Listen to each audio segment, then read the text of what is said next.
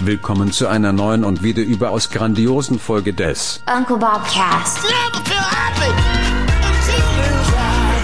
Wer nichts wagt, wird gerade in der Fotografie nichts gewinnen.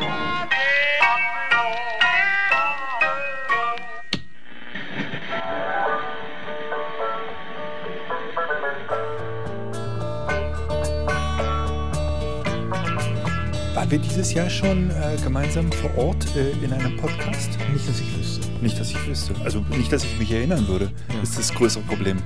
Äh, Wie geht's dir so? Ich verdrehe mittlerweile Jahreszeiten, Wochentage. Also mein ganzes Leben ist. Ja. Äh, Ich finde aber 2021 ohnehin schwierig. Äh, Das ist diese 2021, das ist so ein bisschen blöd. Irgendwie, da komme ich, das bringt mich durcheinander. da fällt mir ein, äh, vielen Dank Janina äh, von Honeymoon Pictures. Wir haben eine Neujahrskarte bekommen, die ich jetzt zu lesen bekomme, weil ich hier Ja. bin. Anfang März. Ja. Ja. Lese ich hier. Und vorne drauf steht, es kann nur besser werden. Und Das ist optimistisch. Da, dazu kann ich nur sagen, think again.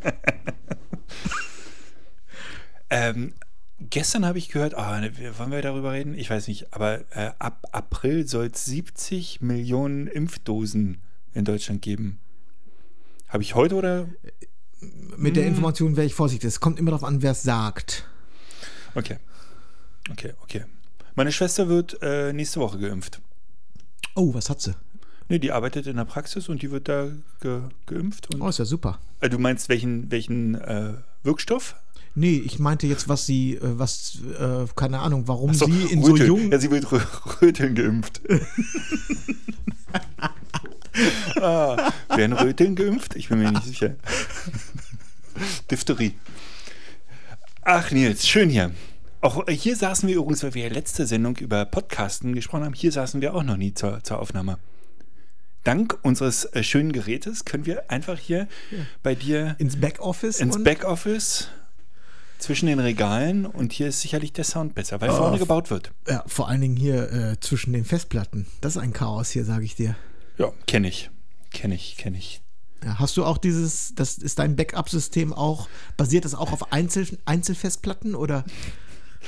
Will ich nicht drüber reden. Doch, aber ich möchte darüber Ist reden. mir unangenehm. Ja, erzähl mal, wie, wie Es backst ist du? original so. Und wenn jemand äh, fragt, hast du mal folgendes, meine Schwester, ja? Ich weiß gar nicht, ob ich das jetzt so erzählen darf.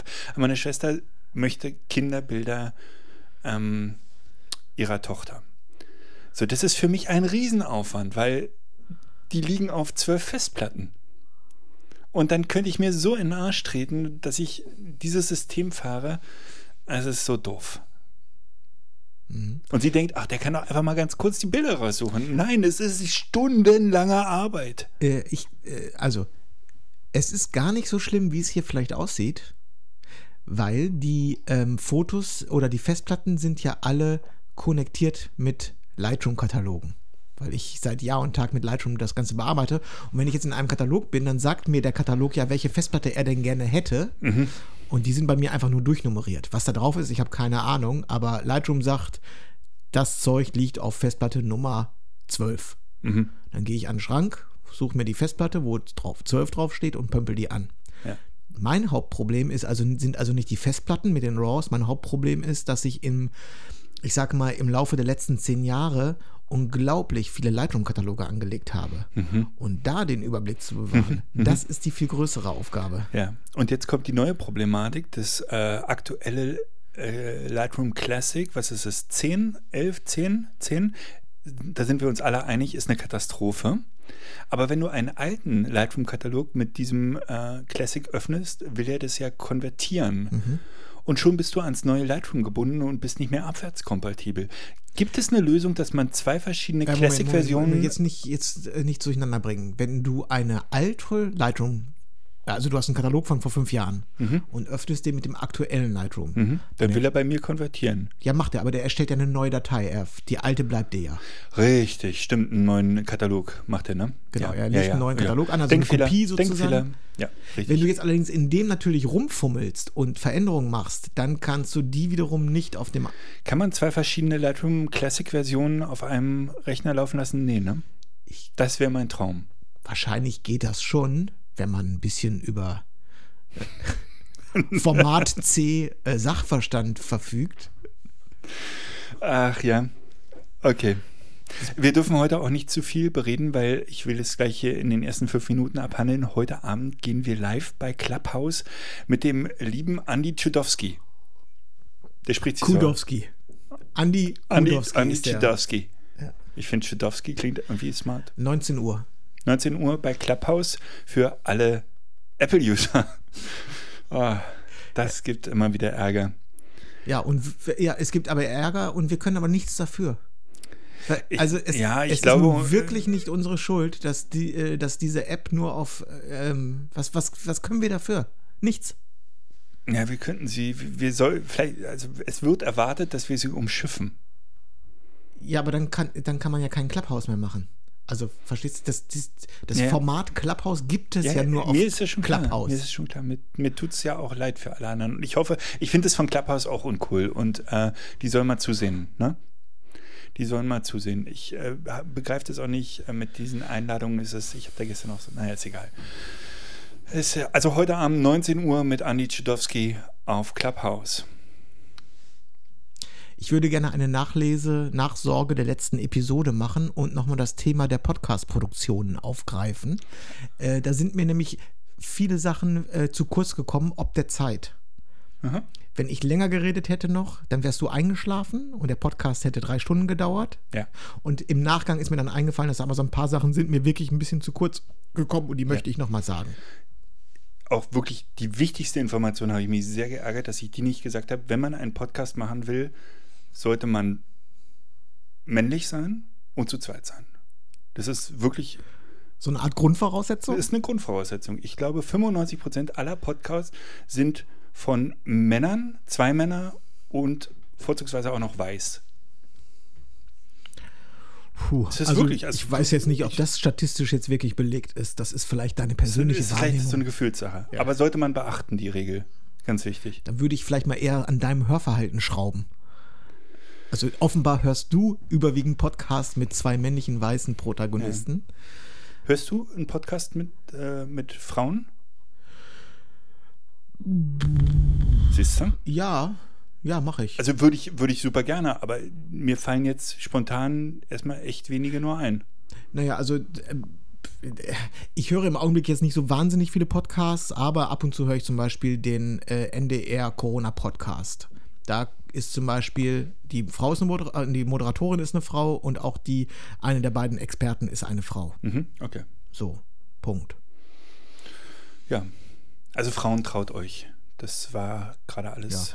Äh, morgens höre ich gele gelegentlich die äh, Tageszusammenfassung von Mickey Beisenherz. Und Micky der hat, Beisenherz ist ein Mann. ja, das ist ein Mann, das ist richtig, der ist Moderator, aber der hat ganz häufig äh, weibliche Gäste bei sich, die äh, mindestens 50% Redeanteil haben. Okay.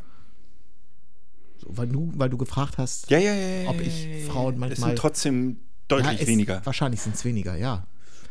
Das lässt sich ja ändern mit den Informationen, die wir hier geben. Nämlich die erste wichtige Information ist, wir haben ja beim letzten Mal über Zoom-Aufnahmegeräte gesprochen und über äh, Mikrofone, die auch mal 400 Euro kosten können. Mhm. Das ist äh, mal, auch meine Empfehlung, das so zu machen. Aber man kann auch einen Top-Podcast in toller Qualität machen, wenn man das Ganze mit dem iPhone einfach nur aufnimmt. Das iPhone ist ein, hat ein überraschend gutes Mikrofon. Das, Und kein Clubhouse. ja. Und das weiß ich, weil wir häufig ja äh, Remote-Gäste hatten im Podcast. Richtig. Ich kann mich da zum Beispiel an einen jetzt ganz konkret erinnern. Wir haben vor ganz langer Zeit hatten wir einmal Pia Klodi aus Österreich bei uns im Podcast. Richtig. Und ich kann mich erinnern, dass wir es mit ihr so gemacht haben. Wir haben sie gefragt, hast du ein, ein Mobiltelefon? Ja, ein iPhone. Und dann stellen wir also eine Verbindung über Zoom oder Skype, was auch immer, mit ihr her. Und äh, sie nimmt ihr, äh, hat ihr Telefon genommen und hat dann die App Sprachmemos verwendet, macht dann einfach Sprachmemos, Aufnahme und hält das Mikrofon so leicht vor ihren Mund, wie, ein wie äh, das iPhone vor ihrem Mund, wie im Grunde wie ein Mikrofon. Im Grunde wie das Jugendliche bei einer Sprachnachricht Exakt. So wie Jugendliche das bei einer Sprachnachricht halten, wenn sie durch die Straßen ziehen. So Oder Menschen, die Sprachnachrichten hält man dann das iPhone Genau. Ja. und ähm, diese, dann nach einer Stunde drückt man halt Stopp und dann kannst du aus der Sprachmemo diese Datei direkt äh, in die Dropbox äh, verschicken, zum Beispiel, oder auch auf per Mail, was auch immer. Und es ist eine überraschend gute Sprachqualität. Also ähm, besser als so manch anderer Podcast das hinbekommt. Genau. So, Tipp. Kostenloses Mikrofon, also wenn man ein iPhone hat. Na, es ist empfehlenswert, auf äh, dieses äh, Equipment zurückzugreifen, aber nicht zwingend erforderlich. Man kann auch klein anfangen mit iPhones. So, Punkt, Genau. Punkt Nummer eins. Ja. Äh, Punkt Nummer zwei. Äh, habe, ich habe gesagt, äh, dass wir äh, unsere Räume nicht akustisch behandeln. Ähm, ich muss allerdings dazu sagen, es ist besser, wenn man das macht. Also die Tonqualität nimmt rapide zu, wenn man einen akustisch vernünftig behandelten Raum hat. Akustisch vernünftig behandelt bedeutet nicht, dass man alles mit Eierkartons auskleiden muss. Ähm, es bedeutet einfach nur, dass das ein Raum ist, der nach Möglichkeit nicht leer ist. Also vorne unser Studioraum, in dem wir häufig gesessen haben, dann machen wir das, haben wir das gemacht, weil es uns dort besser, also weil es für uns schöner ist, dort zu sitzen. Für den Hörer war es aber teilweise nicht so schön. Also der hätte, wir hätten einen deutlich besseren Podcast produzieren können, wenn wir zum Beispiel hier in diesen kleinen Raum gegangen wären, ein bisschen mehr Molton aufgehängt hätten oder sonst was gemacht hätten. Im Prinzip, je weniger glatte Wände und glatte Flächen, desto besser. Ähm, es ist wie beim Licht, es, äh, der, der Schall reflektiert, nur beim Licht ist es schön, beim Schall eher weniger. Das heißt, ähm, Genau. und die, wenn man das, wenn man jetzt so einen Raum wirklich äh, sehr professionell akustisch behandeln möchte und das Zeug sich fertig, Molton. sich fertig kauft, man kann ja so Akustikelemente kaufen, Mhm. die sind in der Regel schon recht teuer. Äh, man kann sich allerdings auch einfach in den Kleiderschrank setzen zum Beispiel, genau. oder in die Abstellkammer. Ja, das geht Ist alles. nicht schön für den Podcaster, aber ist schön für den Zusch Zuhörer. Richtig. Äh, was wir nicht machen, Thema, äh, ähm, äh, wir räumen unsere fertigen Tracks nicht auf. Auch das kann man machen und es macht auch durchaus Sinn. Es kommt auf das Podcast-Format drauf an. Ja. Wenn du jetzt äh, einen, sagen wir mal, einen 10-Minuten-Podcast immer aufnimmst und sprichst nur für dich alleine und der ist, das ist kein Smalltalk und das ist keine Interaktion und der ist nicht spontan, sondern der ist vielleicht eher so im vortragenden Format oder so, dann würde ich mir wahrscheinlich die Mühe machen und diese Tonspur später aufräumen. Man kann also wirklich, wenn man da geübt ist, blitzschnell die ganzen Äs und Öms und äh, sonst was alles rausnehmen. Machen wir nicht einfach nur, weil wir faul sind. Wir haben, wenn wir äh, so einen Bobcast, äh, ich nenne es jetzt mal produzieren, weil das bedeutet ja Vorbereitung, Aufnahme, Nachbereitung, ist der Zeitaufwand für uns beide zusammen, den schätze ich auf drei Stunden. So, drei Stunden pro Nase, aber die sind natürlich parallel. Also wir haben eine Stunde Vorbereitung, eine Stunde Aufnahme, eine Stunde Postproduktion. Vorbereitung? Ja, Naja. ja, okay, über die Woche verteilt vielleicht, ja. ja. Genau, ja, ne, ansonsten Ja, ja, ist es halt, Aufbau ist äh, fünf Minuten, eine, Stu eine Stunde zehn, Stunde 20 Aufnahme, je nachdem, wie viel Bock man gerade hat. Mhm.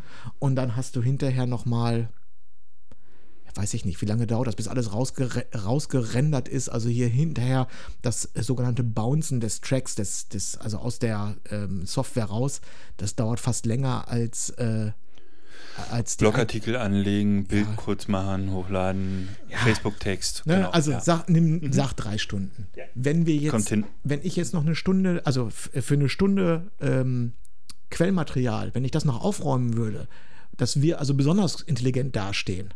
Mhm. Keine Denkpausen, keine Ms, keine Öps und keine Upsis. Dann Und auch inhaltlich noch ein bisschen korrigieren. ja, noch ein paar Overdubs machen und so. Weil hier und dann Wort austauschen komplett.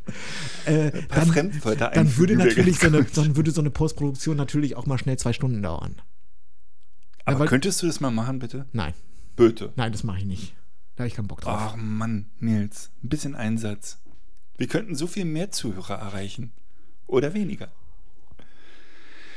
Ja, gut, habe ich auch verstanden den ja, Punkt. also habe ich nicht gesagt, man, man, es gibt durchaus, es gibt Podcasts oder es gibt Situationen, da macht das Sinn, so eine Spur auch aufzuräumen, Mhm. zu bereinigen von unschönen Dingen. Äh, Aufnahme mit einem iPhone. Und dann, genau, wir haben uns ähm, so ein bisschen äh, darüber beschwert, dass sich einige das Leben sehr, sehr leicht machen, auch sogar im professionellen äh, Bereich. Und äh, mit tollen Gästen eine miserable, also eine ähm, technisch miserable Qualität am Podcast abliefern. Wir sind, als wir angefangen haben, und äh, selber ja noch nicht genau wussten, wie wir das alles remote lösen können und vor allen Dingen allerdings auch, um einen guten Gesprächsfluss hinzubekommen und dass das Gespräch, was wir dann, ich, ne, bei uns, ich sage immer gerne, nicht so gerne Interview, weil ich finde, dass wir nicht so richtig Interviews machen, sondern es sind eher Gespräche. Ähm, wir sind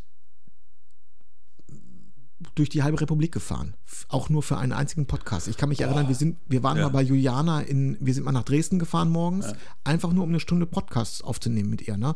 Wir waren in Hamburg bei äh, damals Hafenliebe ähm, und wir sind mal bei Steffen gewesen, also mehrmals bei Steffen gewesen. Einmal waren Das wir war in ein. Tag. Das war ein Tag. Wir sind zu Steffen in die und dann von da nach Hamburg. Total bescheuert. Und du hast im Auto neben mir schon geschnitten. Ja, aber das hat sich, aber, das, aber es lohnt sich. Also dadurch Ja. kann man einfach sicherstellen, dass man ähm, sowohl, äh, gut, über den Inhalt kann man natürlich streiten, aber es ist einfach schöner, mit jemandem am Tisch zu sitzen, Ja.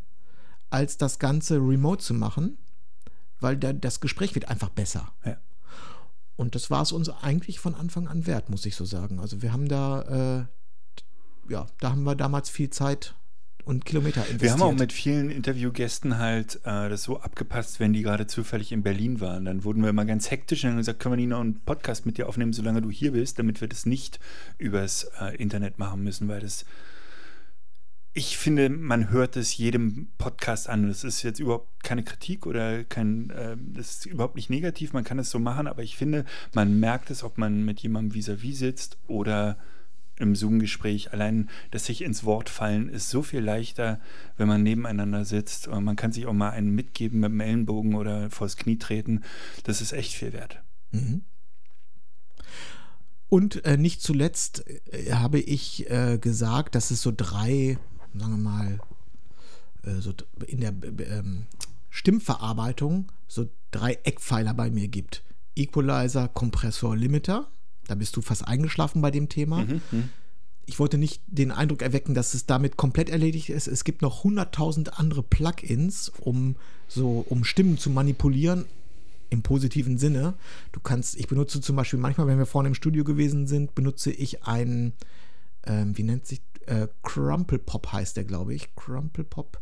Der nimmt einen Echo Remover, genau, Crumple Pop Echo Remover. Der nimmt ein bisschen den Hall raus, wenn du in wirklich in einem akustisch äh, nicht guten Raum gewesen bist. Oder es gibt so Voice Enhancer. Was die jetzt konkret machen, weiß ich nicht. Die werden wahrscheinlich auch ein bisschen equalizen, aber es gibt so Einzeltools, Tools, das ist wirklich Regler, schöne Stimme, da drehst du dran und dann wird die Stimme ein bisschen schöner. Also da gibt es in den äh, Soundprogrammen, da gibt es Plugins und Presets, kannst du dir alles runterladen. Es gibt 100.000 Möglichkeiten. Wie bei Lightroom. ja, wie bei Lightroom, genau. Wie bei Photoshop. Genau. Presets und Profile in Lightroom. Ja. Das Thema hatte ich äh, jetzt gerade in äh, UBC Plus. UBC Plus ist, glaube ich, der Sponsor dieser Episode heute auch, habe ich zumindest gehört. Und äh, mein letztes Thema war äh, Presets versus Profile. Ich kann es aber auch so erzählen. Ich bin, äh, ich habe äh, meine Presets in Profile umgebaut, was ich ganz spannend finde, zumindest die Presets, die ich wirklich ständig benutze. Also es macht jetzt nicht Sinn, jedes Preset, was man hat, in ein Profil umzubauen, aber die Presets, die man tatsächlich im Falle einer Hochzeitsreportage immer wieder benutzt, macht es total Sinn, weil man dabei einen Regler gewinnt. Und zwar den Regler, den ich bei Lightroom bei den Presets echt schon lange vermisse. Man kann die Stärke des Presets faden von 0 bis 200, nicht bis 100, sondern bis 200. 100 ist genau die Mitte, also so wie man es eingestellt hat. Und wenn ich das Preset zum Beispiel nur zu 50% anwenden will, dann kann ich den Regler runterdrehen oder auch raufdrehen. Das heißt, ich habe einen Regler für meine Hochzeitsbearbeitung bei, bei den 600 Bildern, die ich abgebe, der völlig neu ist und wo jedes Bild neu sozusagen ähm, mein, mein Preset faden kann. Super gut. Und das Spannende ist, dass das ja nicht mal ein jetzt so ein dubioses Dritthersteller-Plugin ist. Ist von Haus das aus. ist ja dieser Regler, der kommt ja, wenn man diesen Umweg, den du dort erklärst, geht, der, der ist ja quasi on board. Der ist da, der Mhm. ist nur halt sonst nicht sichtbar quasi. Genau. Und der zweite Vorteil ist, oder also, wer weiß, ob es ein Vorteil ist, ich finde es ganz schön, du wendest äh, das Preset an und hast alle Regler trotzdem genullt. Also das Bild hat den, den Preset-Look und du hast jeden Regler, Helligkeit, Lichter, Schatten, jede Farbe, ist alles auf Null. Du kannst sozusagen überall von Null wieder starten und das ist, ähm, wenn man sich einmal dran gewöhnt hat, sehr, sehr schön. Also für Farbpresets finde ich super. Schwarz-Weiß brauche ich das nicht. Ich zeige das in dem, in dem UBC Plus Video auch fürs Schwarz-Weiß, aber für Farbe ist es super. Das hat äh, übrigens auch, kann bei problematischen Bildern wirklich ein sehr, sehr großer Vorteil sein. Ich habe das schon häufig erlebt, ähm, dass ich, äh, ich nehme jetzt mal ein Beispiel, ich mache hier im Studium Bewerbungsfoto und äh, dann ist das fertig bearbeitet, wird ausgeliefert an den Kunden und jetzt hat der Kunde noch eine Anmerkung. Und zwar nicht, äh, kannst du mal die Falte wegmachen oder so, sondern vielleicht farblich. Irgendwie mein Hautton, ich habe mir, keine Ahnung, kannst du das wärmer machen, kannst du es kälter machen oder dass der, das, das, irgendwie bei mir sieht das so rötlich oder so gelblich oder so grünlich aus. Da kommen wir äh, so, ich komme dann immer so in Bereiche, die echt schwierig sind. Also weil man dann ist dann, muss sehr kleinteilige Farbkorrekturen vornehmen und es ist sehr schwer zu entscheiden, ist das jetzt gut, ist das hm. so und wenn ich dann an das RAW rangehe, dann merke ich schnell, ha, irgendwie ist das das also es kommt mir sehr schwer vor. Mhm. Wenn ich ein, ein JPEG, das fertige JPEG, was ich dem Kunden gegeben habe, nehme und da noch mal kurz an den Farben äh, drehe, ist es häufig viel effizienter, viel einfacher und es funktioniert irgendwie besser. Das, es gibt, das nennt sie, ich glaube, es gibt auch eine Technik. Es gibt Fotografen, die verwenden die ständig. Also es wird ein RAW entwickelt, als JPEG ausgegeben, das JPEG wird wieder importiert und nochmal behandelt. Ja, du lachst. Das, aber es meine ich, ich, äh, mein ich gucke dich groß zweifelnd an. Das ist, äh, ich würde es als No-Go bezeichnen, aber wenn das Nein, eine Technik das ist, ist, ja. ja? Mhm. Mhm. Noch nie was von gehört. Nee, natürlich nicht, weil es ist ja äh brutal gefährlich. Was ist daran brutal gefährlich? Du sollst die, das RAW, also deine, dein erstes JPEG, was mhm. du aus dem RAW rausholst, das ist ja schon entwickelt. Das ist ja schon auf entweder so auf 100% oder auf 99%. Die Korrektur oder die Veredelung, die du anschließend am JPEG machst, die ist natürlich ähm, hoffentlich minimal. Die ist eher klein, richtig. Geht auch nur noch, also geht schon, JPEGs sind ja nun auch deutlich besser geworden. es geht Jahren, auch nicht darum, zum Beispiel, wenn du, äh, was ich jetzt vorhin sagte mit äh, Farbtemperatur oder so, es geht nicht darum, dass du äh, von äh, 6000 auf 4000 Kelvin irgendwas änderst oder so, sondern es geht darum, dass du das JPEG kannst du global einfach viel schöner mit, wenn du beim mit genullten Reglern im JPEG, im fertig entwickelten JPEG, mhm. zwei Punkte ist der Effekt größer als im RAW. Ja, und zwar global und zwar irgendwie ja. sogar teilweise schöner als im mhm. RAW. Darauf wollte ich hinaus. Okay. Das ist dieses, ja. Was ich an dieser Profiltechnik super finde, ist tatsächlich, wenn du Strecken bearbeitest und äh, Bilder zueinander angleichen willst. Da hilft es dir äh, über den, über die ähm, komplette, äh, also den, den Regler für, für das Preset äh, äh bewegen zu können, wie, wie ich, äh, ich schwer zu erklären. Also wie stark du die Anwendung deines Presets brauchst, dafür ist es super. Ähm, natürlich auch äh, sehr Preset-abhängig, was du mit deinem Preset überhaupt drehst. Mhm. Ja, und es ist relativ simpel. Äh, es ist, ähm, macht man alles in Camera Raw und äh, ist, ja, also sicherlich nicht für jeden Anwendungsfall sinnvoll und nicht, wenn du bei jedem Bild ein anderes Preset verwendest, da macht es keinen Sinn. Aber wenn du feste Presets hast, machst, Presets hast, schweres, schwere Wortkombi, macht das total Sinn. Ja, und es macht auch dann Sinn, wenn du dir zum Beispiel Presets kaufst von irgendwem oder von deinem Lieblingsfotografen oder deiner Lieblingsfotografin und bei deinen eigenen Bildern merkst, oh, das, ist, das sieht ganz gut aus, aber ist doch ein bisschen Fülle. Mhm. Dann kannst du damit einfach das Ganze ein bisschen entschärfen. Entschärfen. Oder in die andere Richtung verschärfen. Wenn du denkst, oh, da könnte aber noch. Da geht noch was. Da geht noch was. Ja. Und der Klarheitsregler ist schon auf 100. Aber so da geht doch noch was. So sieht's aus. So sieht's aus. Ähm, jetzt, ich muss mal kurz auf die Uhr gucken. Ich äh, habe nämlich auch noch zwei, drei Tipps auf Lager, Oha. weil ähm, um 12 kommt gleich äh, hier zu dir ins äh, Büro ein potenzieller Objektivkäufer. Ich habe nämlich die ganze Woche praktisch ausschließlich bei eBay Kleinanzeigen verbracht und bin in dieser einen Woche zum eBay Kleinanzeigen Profi mutiert. Powerseller. Powerseller und mir sind so zwei, drei Sachen aufgefallen, die vielleicht ist es äh, für den einen oder anderen ein alter Hut, für mich äh, in vielen auch, aber so zwei, drei Sachen, die äh, so Tipps, ich wollte Tipps für eBay Kleinanzeigen raushauen. Lass mich raten. Alle Pakete, die du nach UK geschickt hast, sind nicht bezahlt worden. Nein. Erstmal, um überhaupt ähm, wirklich der wichtigste Tipp und für uns Fotografen eigentlich auch der leichteste Tipp ist, mach verdammt nochmal gute Bilder von deinen Produkten.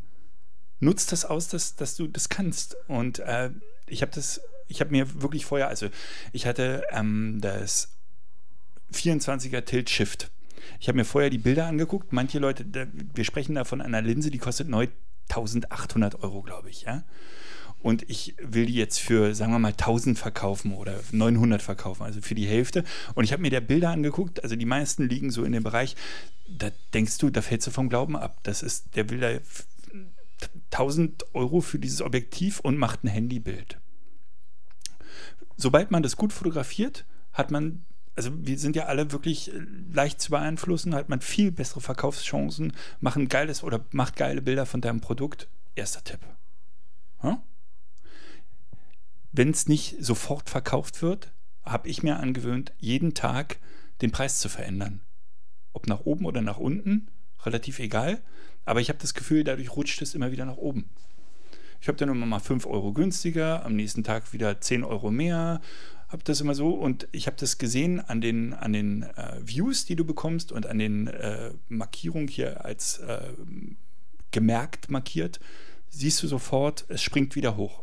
Also jeden Tag einfach kleine Preisveränderung. Hm. Darf ich, äh, auch ein, darf ich auch einen Tipp geben? Mhm, bitte? Äh, der schließt sich nämlich an die Fotos an.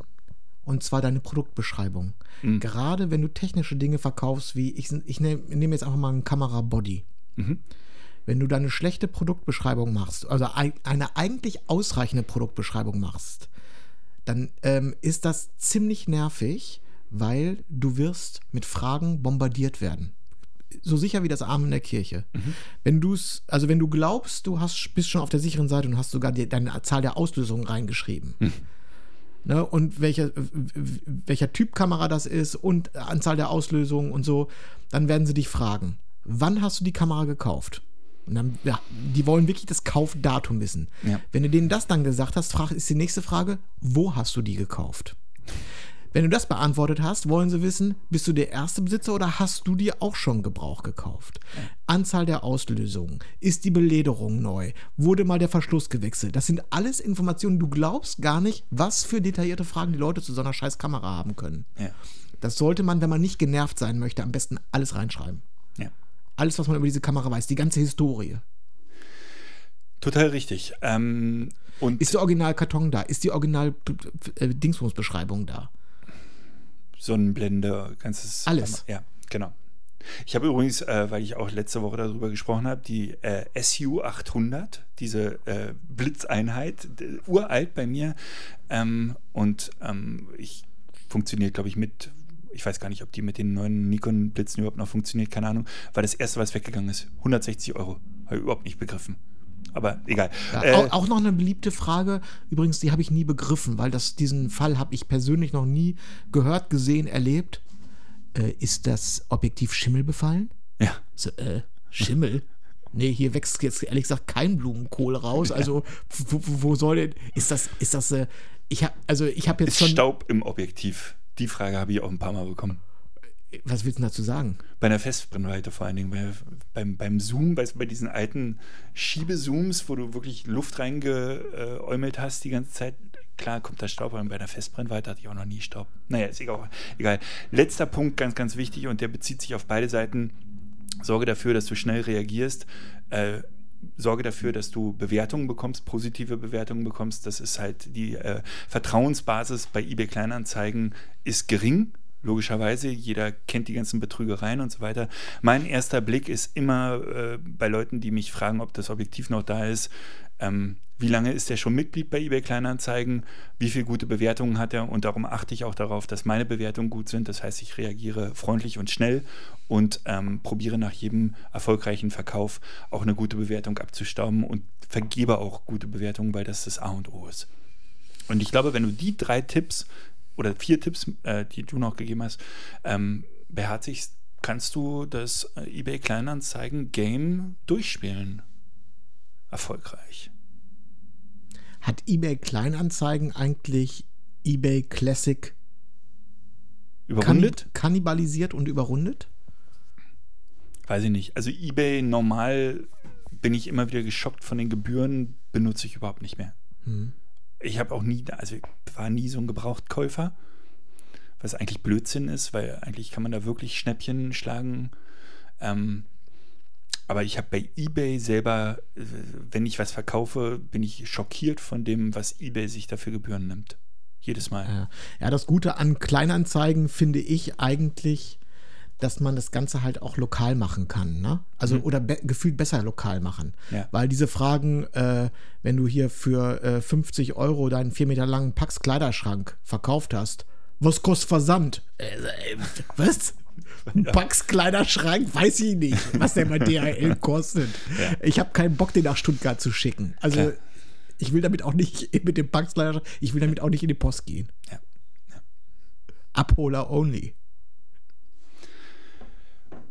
Achso, und natürlich die ganzen Betrugstipps habe ich jetzt mal vorausgesetzt. Ne? Also wenn jemand dir was überweist, ähm, das Konto sollte von derselben Person sein wie die Person, der du das schickst, damit irgendwie dieser Dreieckshandel ausgeschlossen ist. Aber da gibt es ja seitenweise, das würde ich mir vorher mal durchlesen. Das ist natürlich ähm, unangenehm, wenn man da auf die Nase fällt, aber Ja. am besten ist tatsächlich wirklich äh, Bargeld gegen Übergabe. Ne? Also Ja. geht natürlich nicht überall. Ja so viel zu eBay Kleinanzeigen. Bin gespannt jetzt in einer halben Stunde, ob ich meinen 50er 1.2 loswerde. Hast du das Gefühl, dass die Antwortgeschwindigkeit auf Fragen, dass die eine Rolle spielt? Äh, die spielt auf jeden Fall eine Rolle. Also in deiner Bewertung kannst du die ja nachlesen. Reagiert nach so und so Stunden steht bei eBay Kleinanzeigen in deinem Profil. Ja. Äh, und weil dem so ist, habe ich gleich eine Anschlussfrage. Mhm. Wie ist deine Reaktionszeit auf E-Mails? Das heißt, äh, jetzt zum Beispiel äh, A, du bekommst über dein Kontaktformular eine Hochzeitsanfrage. Was ist so Minimum Antwortzeit? Also was ist der schnellste Zeitraum? Und was ist, äh, wo du sagst, das ist noch im grünen Bereich, aber jetzt habe ich mir Zeit gelassen? Das gleiche für eine Geschäftsanfrage. Du hast ja, äh, du hast erzählt, dass du neulich hast du irgendwie Kunden auch ein Angebot geschrieben für irgendwelche, für irgendeinen Immobilienauftrag oder so. Und äh, was sind so deine, deine, wie nennt man das, deine Turnarounds für solche, für so Kommunikation? Also wenn ich super drauf bin, innerhalb von Minuten. Ähm, wenn ich die abends beim Fußballspiel bekomme, die E-Mail, warte ich bis nächsten Morgen 8 Uhr und äh, beantworte dann, also sprich direkt am nächsten Morgen, dann halte ich schon so meine, jetzt ist Feierabend und jetzt muss ich auch nicht mehr antworten, das wirkt dann nur zu verzweifelt, habe ich dann auch äh, so das Gefühl, manchmal, wenn ich so nachmittags eine Anfrage bekomme oder mittags rum und gerade äh, keinen Bock habe oder so, mache ich, äh, äh, vielen Dank für die äh, Sache, habe ich bekommen, werde ich morgen früh beantworten, also so eine Vertröster, kurze Sache ist angekommen, bitte macht euch keine Sorgen, da kommt was.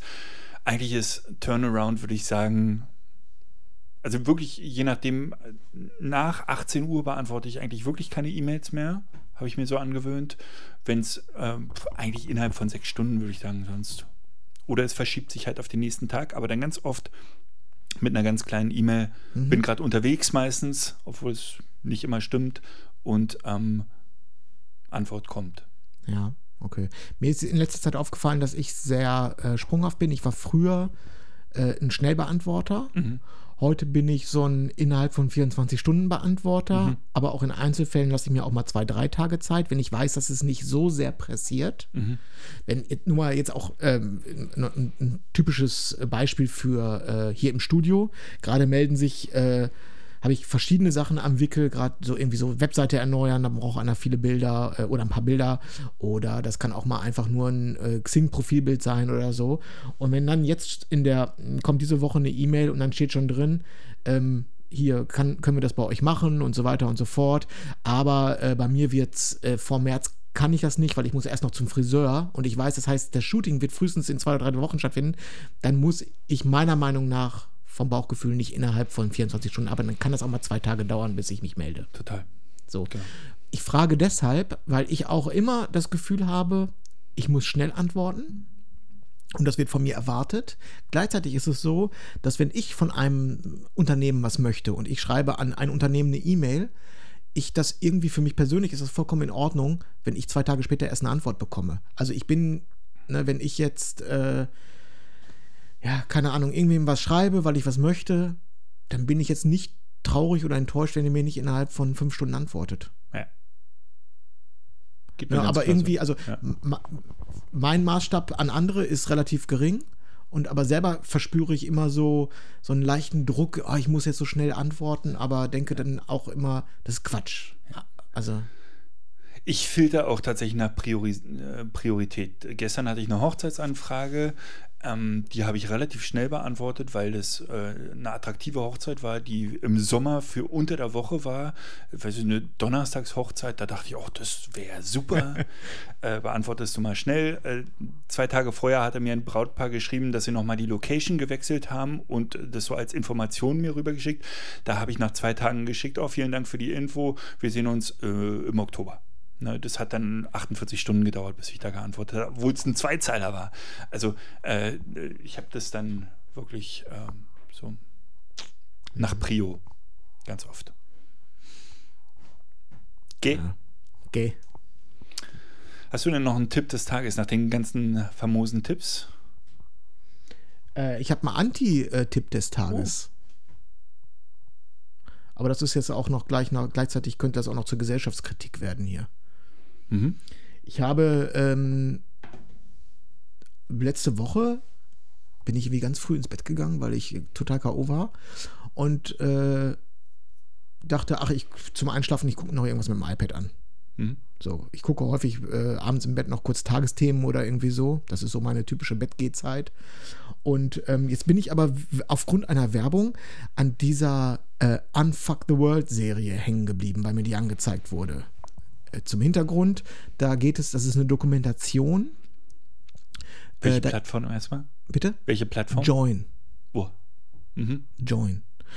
Ähm, letztes Jahr sollte hier in Berlin, ich glaube im Juni, äh, sollte eine große Veranstaltung im Olympiastadion stattfinden, wo man, äh, wo, ich sag jetzt mal ganz blöd, 90, 60 oder 90.000 Leute teilnehmen und Online-Petitionen gestartet werden. Und zwar simultan alle vom Handy, um sozusagen ja, drängende Themen irgendwie mal so schnell anzugehen und viele Leute auf einmal zu mobilisieren. Ja, genau, das ist dann wegen, äh, aus bekannten Gründen konnte das nicht stattfinden. Und ähm, im Mittelpunkt dieser Serie stehen die Initiatoren dieser Initiative. Äh, das sind die beiden Gründer der Firma Einhorn, die äh, sich normalerweise um Produkte für untenrum kümmern. Und zwar sehr äh, äh, so auf äh, Nachhaltigkeit getrimmt alles. So. Und der äh, eine der beiden ist auch der, der, wie nennt man das? Äh, der Podcast-Buddy von Matze Hilscher von Hotel Matze, der ja auch, glaube ich, einmal im Monat oder so so eine Sonderfolge rausbringt.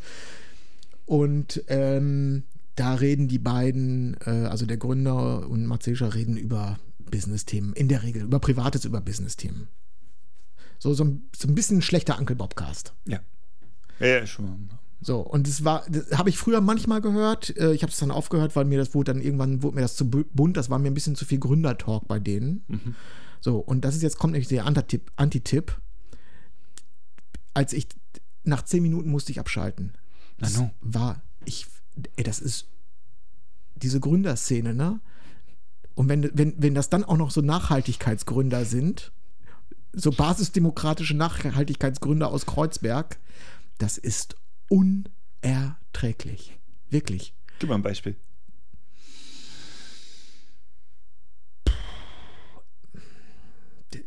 Also stell dir einfach den Hipster, hipstersten, hipstersten Hipster dir vor. Mhm. Jemand, also es, man kann das schwer in Worte fassen. Vielleicht muss man es auch sich einmal kurz angucken, aber ich konnte es, ich konnte es nicht mehr ertragen.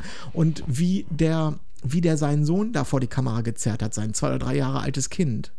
Und wie der dann sozusagen, dann hat er also angefangen, so ein, so ein Stellvertretergespräch mit dem Sohn zu führen. Das heißt, du hast den, du, er wollte, also eigentlich wollte er dem Interviewer was sagen oder eine Antwort geben. Da ging es um irgendein Thema und hat die Antwort aber dann in Kindersprech seinem Sohn gegeben, aber in, mit so, also das war, das war alles. Also ich habe und ich erzähle das jetzt, weil äh, nicht, weil ich jetzt diese Serie so schlecht machen möchte, aber das ist das Schlechteste, was ich in den letzten zehn Jahren, glaube ich, gesehen habe. Das, also das war so unerträglich, dass mir das wirklich in Erinnerung geblieben.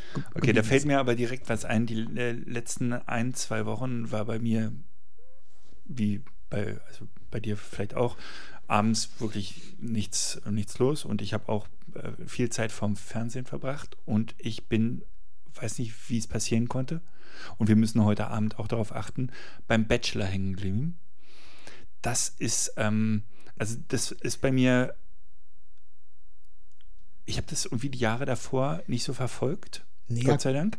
Ähm, und ich bin davon nicht weggekommen. Also ich habe ich hab schon, ich habe das geguckt und habe mich geekelt Ja. und dachte, ähm, diese, diese armen Frauen, das muss so der die langweiligste Zeit in ihrem Leben jemals gewesen sein. Die sitzen da stundenlang, tagelang, wochenlang in so einem Haus zusammen und immer ist einer mit dem Typen weg.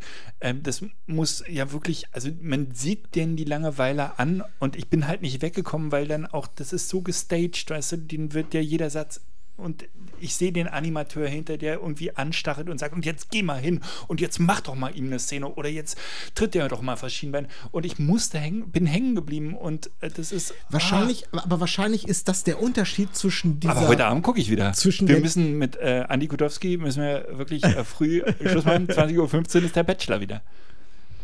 Ah, Entschuldigung, ich Ja. habe dich unterbrochen. Wahrscheinlich haben die Redakteure von diesem, von diesem Format, äh, Bachelor oder äh, wie, hier so, so ein Container, äh, keine Ahnung, wo die gefilmt werden und so, das, ist, das hat ja auch viel mit Fremdschämen zu tun. Das ist ja auch der Reiz der Sache.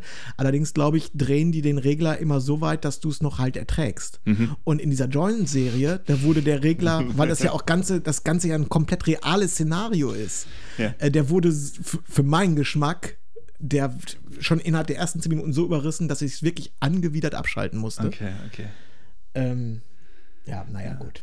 Äh, ich habe so, einen- so einen halben Serientipp, wobei ich nicht weiß, ob das eine Serie für, für jedermann ist oder ob ich einfach ähm, dem so ein bisschen äh, geschuldet bin, weil es mich so an meine Kindheit erinnert. Äh, Wir Kinder vom Bahnhof Zoo wurde verfilmt jetzt äh, zum zweiten Mal. Äh, ich kenne noch das Original und ich habe damals so als, glaube, 15-, 16-Jähriger das Originalbuch verschlungen. Also ich habe das echt äh, gelesen und das ist ja wirklich eine harte Kost. Und äh, ich finde die neue Serie, ich habe die erste äh, Folge mir angeguckt dachte, was für ein Rotz und bin trotzdem hängen geblieben und ähm, bin jetzt relativ weit äh, fortgeschritten und muss sagen, so schlecht ist die Serie nicht. Kann man wirklich gucken, ist ähm, höchstwahrscheinlich immer noch ein bisschen zu harmlos. Also äh, ein bisschen zu, zu äh, schön gefärbt, aber sie ist äh, super produziert, hat wirklich gute Bilder, eine gute Kamera und äh, äh, gute Schauspieler. Also kann man, kann man durchaus gucken, wenn man dieses Thema aushält. Das läuft auf Prime, ne? Das läuft auf Prime, ja. Ja. Ich möchte ein paar äh, technische. Und äh, ja, äh, erstaunlich. Also hast du ein bisschen reingeguckt? Ja, aber da, aber da möchte ich jetzt nichts zu sagen, Genau. weil ich da noch ein, jetzt gerade ein neues Thema habe. Also ich habe mich wirklich ganz oft gefragt, wie haben sie das gemacht? Ja? Den Bahnhof Zoo der 80er Jahre oder äh, war 70er, 80er Jahre. Ähm, aufwendig äh, ähm, ja, äh, reproduziert, also wirklich gut gemacht. Also ich kenne den Bahnhof Zoo der 70er, 80er Jahre, äh, 80er fairerweise und es sah wirklich so aus wie, wie in dieser Serie und äh, haben sie das mit CGI gemacht oder äh, Wahnsinn? Soweit bin ich gar nicht gekommen. Ja, okay. weil mein Problem startete schon viel früher. Ähm, ich möchte jetzt dazu sagen, dass ich ein paar technische Probleme aus der letzten Episode gleich auflöse. Aber bevor ich das mache, habe ich gleich ein neues. Mhm. Und zwar habe ich ja einen LG-Fernseher seit äh, längerer Zeit. Und ähm, der hat, der hat ja so eine, äh, wie, wie nennt man das, so ein Betriebssystem on board, wo du Apps installieren kannst. Das heißt, ich kann, der hat Netflix, da brauchst du jetzt keine extra Box oder so, sondern Netflix läuft da drauf, Apple TV läuft da drauf, Prime läuft da drauf, also die, ga- die ganzen großen Apps halt. So, alles sieht total super aus, bis auf Prime. Ups. Prime, äh, ob das was mit der Bildwiederholfrequenz oder so zu tun hat, weiß ich nicht. Das ist jetzt der, das ist meine Frage. Aber es sieht so aus, Wollen wir Radomir anrufen? es sieht so aus, als wenn selbst der hochwertigste Blockbuster, als wenn er mit dem iPhone gefilmt worden wäre. Der, äh, das, das wirkt so ein bisschen überschärft, ni- nicht ruckelig oder hakelig, aber ich kann auch diese Optik, die da rausfällt, die kann ich überhaupt nicht erk erklären. Ähm, weil das bei allen anderen, äh, also bei ähm, äh, äh, Netflix 4K oder so, so in Dolby Vision wird das dann ja so ausgegeben, das sieht alles bombastisch aus. Aber alle Inha Prime-Inhalte, Katastrophe, kann ich nicht gucken. Nicht länger als 10 Sekunden. Ist nicht auszuhalten. Ganz schlimmes Bild. Ja. Dann guckst du auf dem iPad. Verstehe ich nicht. Ich verstehe es auch nicht. Hast du mal gegoogelt? Ja, ich, Weil du das, wirst ja nicht der Erste sein, der das Problem ja, das hat. Problem ist, dass ich nicht, ähm, Googeln ich kann kannst. dieses Problem nicht wirklich in Worte fassen und beschreiben. Ich weiß nicht, wie ich das, Scheiß Bild, Prime, LG-Fernseher? ja, das Schei Fragezeichen? scheiß Bild könnte jetzt bedeuten, dass es irgendwie ähm, rauscht oder so oder krisselig ist oder dass du, so wie früher an der Antenne, dass das so ein bisschen Schnee reinkriegst oder so, ist ja nicht der Fall. Ja, Naja, gut. Äh, aber bevor wir jetzt zu viele Probleme aufmachen, ich möchte ein paar Lösungen äh, geben. Die Lösungen habe ich auch noch nicht ganz begriffen, aber äh, Punkt Nummer eins, Geschwindigkeit des Internets. Ich bin äh, in die Fritzbox, in das Backend der Fritzbox gegangen. Verrückter Hund. Ja.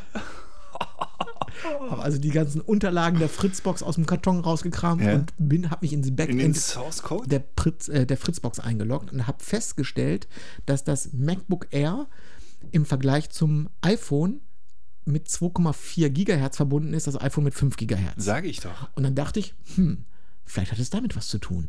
Aber wie kriegst du denn jetzt so einen Scheiß? Wie kann ich denn dem MacBook jetzt erklären, dass es das 5 Gigahertz Netzwerk nutzen soll? Ich war immer davon ausgegangen, dass die Fritzbox und das Endgerät miteinander kommunizieren und für sich immer jeweils entscheiden, Ja, was aber ich ist glaube, für das kannst du so in Zeile 70 bis 75 einfach umcoden und dann hast du das.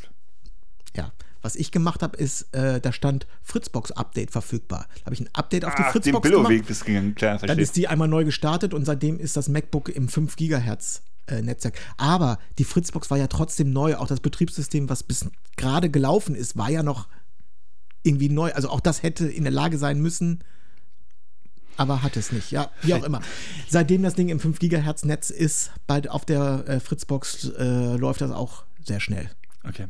Das zeigst du mir nachher nochmal. Also ich habe auch eine Fritzbox zu Hause. Testergebnisse sind Testergebnisse bei, bei, der Breitbandprüfung sind wieder vom Feinsten. Okay, sehr gut. So, das habe ich Lösung 1. Das habe ich gelöst. Also, ich kann es immer noch nicht erklären. Ich weiß nicht warum, wieso, weshalb. Ich weiß nur, dass, es, dass ich es über diesen Umweg lösen konnte. Kennst du das Problem, Nein. dass du bei deinem Mac und bei deinem iPhone, egal wo du dich anmeldest, gerade auf einen Datenleck aufmerksam gemacht wirst? Ich hatte das neulich, ja. Ey, auf jeder scheiß Webseite, wo ich Ja, jemals, ein, ich habe das Gefühl, äh, dass bei mir all- sämtliche Passwörter, dass alles geklaut wurde. Und auch natürlich jetzt nicht nur dieses eine Passwort, was ich seit äh, 25 Jahren für alles benutze, Bei der sondern, Sparkasse. ja, sondern auch, sondern auch die äh, vom, vom, vom Mac OS generierten Passwörter, also diese ja, ja.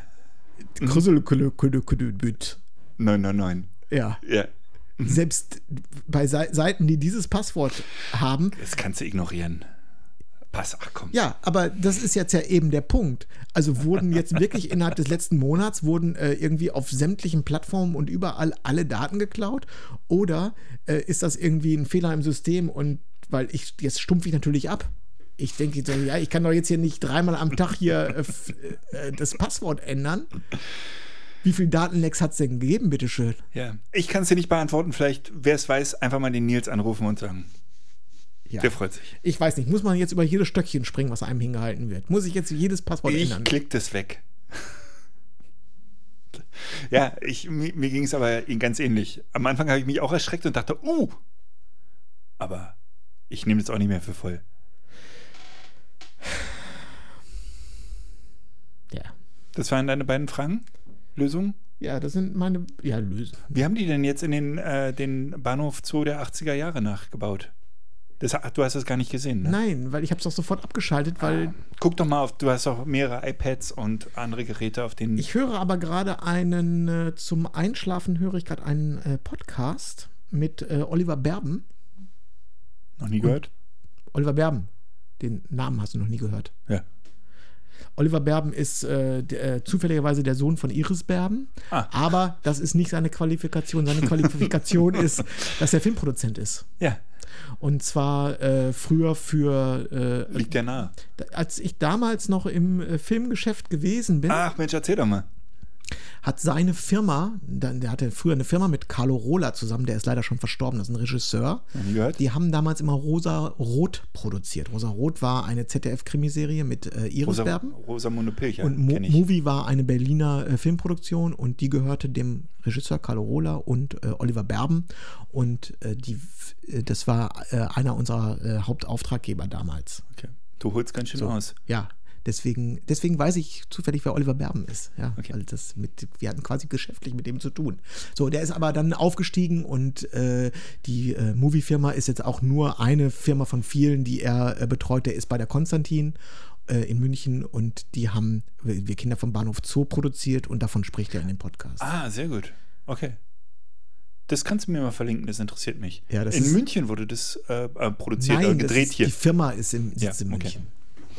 Gedreht schon in Berlin. Ja, Was, Babelsberg oder? weiß ich nicht. Okay. Also ganz, ganz ansprechend gemacht, je mehr ich gesehen habe. Wie gesagt. Ist jetzt kein direkter Tipp, weil. ne, Ich habe auch leider das Original nicht mehr im Kopf. Der Originalfilm war, glaube ich, ganz hastig. Der war sehr unangenehm zu gucken.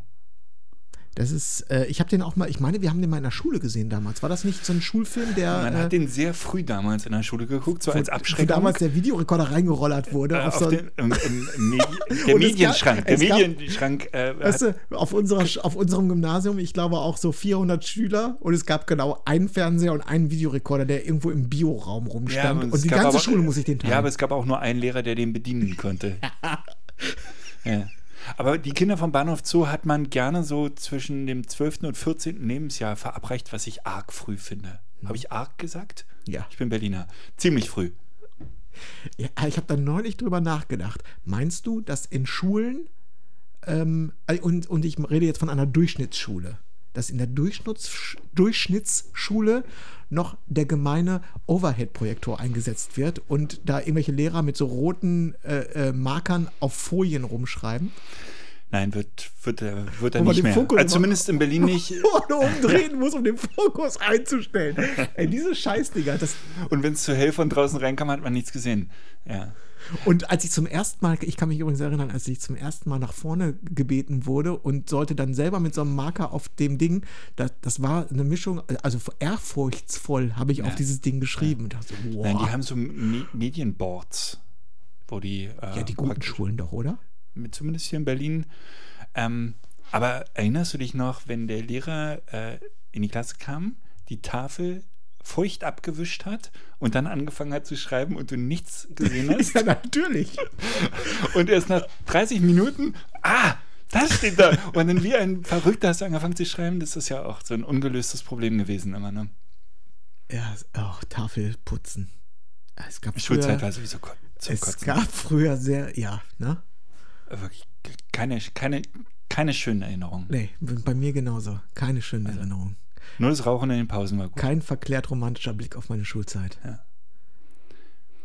bekifft zu den Bundesjugendspielen. Das war also vielleicht noch ein guter Tag. Bundesjugendspiele, das, nee, das waren keine guten Tage.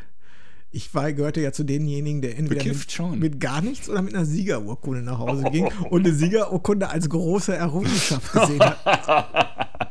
Heide. Also an guten Tagen, an schlechten Tagen bin ich auch komplett ohne nach Hause Ah. gegangen. Und diejenigen, die eine, eine, eine Ehrenurkunde bekommen haben und ein Buch vom Schulleiter, dann habe ich immer gesagt, das sind, die, das sind Menschen, die sind nicht von dieser Welt. Das sind echte Maschinen. Ich kann mich noch gut erinnern, dass, äh, ich glaube, es war siebte oder achte Klasse, kam die Tochter von, äh, von Bundesjugendspielen und dann habe ich gef- gefragt, wie, wie schnell sie denn gelaufen ist.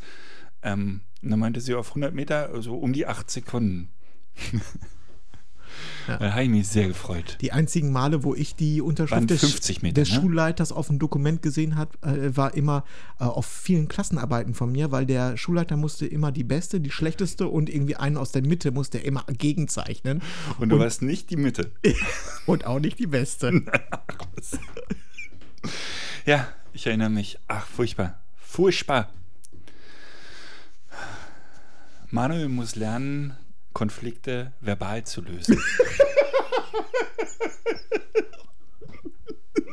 Willst du auf die Fresse oder was? ja, sehr schön, sehr schön. In, wel in welcher Klasse war denn das? Erste. Auf. Und dann hast, du- hast du die immer so in den Schwitzkasten genommen, deine Mit der Lehrer hat direkt auf die Fresse bekommen. Nein, nein, nein. Nils, wir hören uns heute um 19 Uhr mit Andreas Kudowski. Ja. Haben ungefähr, ich sag mal, eine Stunde 15 Zeit, dann kommt der Bachelor.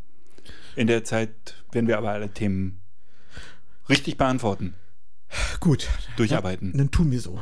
Ich freue mich. Also wir laden alle herzlich aufs Podium. So. Ein Und jetzt Daumen drücken fürs 50er.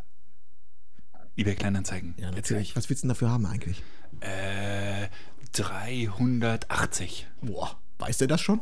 Das eigentlich weiß er das, wenn er nicht richtig gelesen hat, weiß er Ja, das. eine ganze, ganze Menge Asche ist das. Das war, das war mal richtig teuer. Das hat, ich glaube, ich habe 550 oder Ey, das, sieht, aber- 600. das, sieht aber, das sieht aber wirklich, das Ding sieht doch, das sieht doch. Das ist eine antike Linse, die gibt's gar nicht neu, du Vogel. Ah, das ist doch kein neues Objektiv, das ist ein Liebhaberobjektiv. Das ist zum Filmen super. Gut, alles da. Dann ich, du, ich drück die Daumen. Das, wird, Ja. das klappt bestimmt. Bis nächsten Dienstag. ja, ne? bis dann. Ciao. Ciao. Buenos tardes, amigo.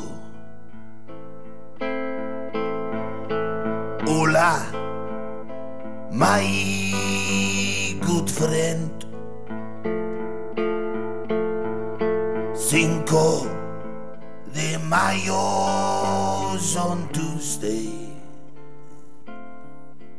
And I hope we'd see each other.